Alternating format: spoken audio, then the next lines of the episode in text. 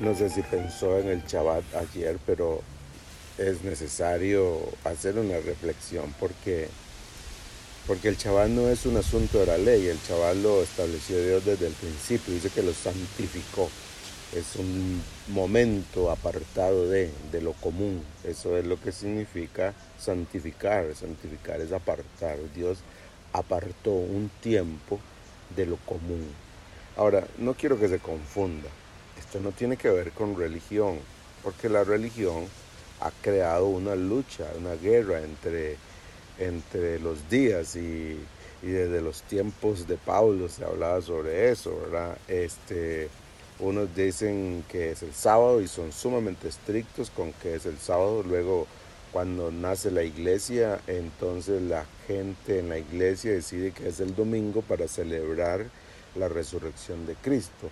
Pero Pablo dice que eso no puede ser un conflicto entre nosotros porque unos hacen diferencia de un día a otro y eso eh, creo que es Romanos, Romanos 14 el que habla sobre esto y, y, y unos hacen diferencias de día a día y esto, pero eso no nos puede dividir porque al final el punto más importante es el significado profundo que existe en el Shabbat.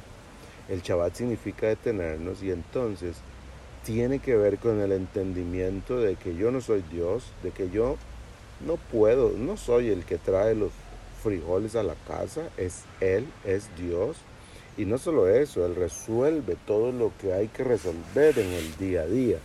Pero a veces creemos que somos nosotros. Entonces eh, corremos de aquí para allá, nos preocupamos, no dormimos en la noche por estar buscando soluciones a los problemas. Y es muy interesante porque estaba leyendo para este tema sobre la cultura judía y el pueblo judío y, y bueno, es sorprendente, ellos guardan el sábado y, y lo han hecho a través de los años, de años y a pesar de todas las circunstancias difíciles que han vivido. Y sin embargo, son un pueblo sumamente creativo. O sea, ellos han inventado, ellos han producido ideas que son de beneficio para el mundo.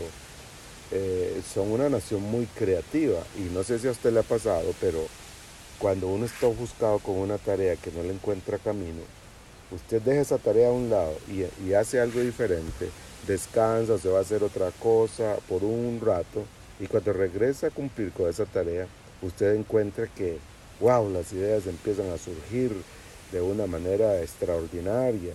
Es que descansar, detenernos, es mucho más provechoso que, que vivir eh, enfocado en el cumplimiento de tareas que al final no salen como queremos porque estamos muy agotados. Así es que el Shabbat es una invitación a descansar, a detenernos y a disfrutar en cuando nos detenemos a Dios.